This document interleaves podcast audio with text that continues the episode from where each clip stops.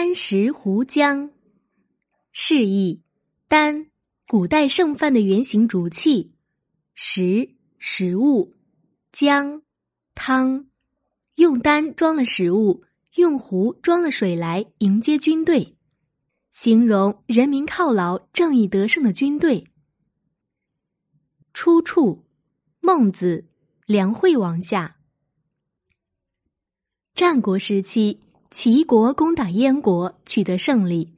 齐宣王问孟子：“当初有人劝我不要吞并燕国，也有人劝我一定要去吞并。如今我想，以一个拥有万辆兵车的大国去攻打一个同样拥有万辆兵车的大国，只用五十天就打下来了，这一定是天意吧。”孟子回答：“如果吞并他，燕国的老百姓会感到很高兴，那么就要吞并他。古人周武王就是这样做的。如果吞并他，燕国的老百姓不高兴，那么就不要吞并他。古人周文王就是这样做的。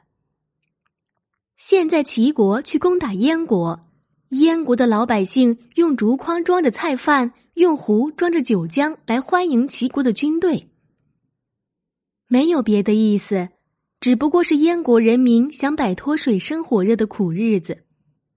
但是，如果你占领了燕国，却使燕国人民的灾难更加深重，那么燕国人民就会离开你，而希望别人去救他们。齐宣王听从孟子的劝告，为燕国另立了贤君。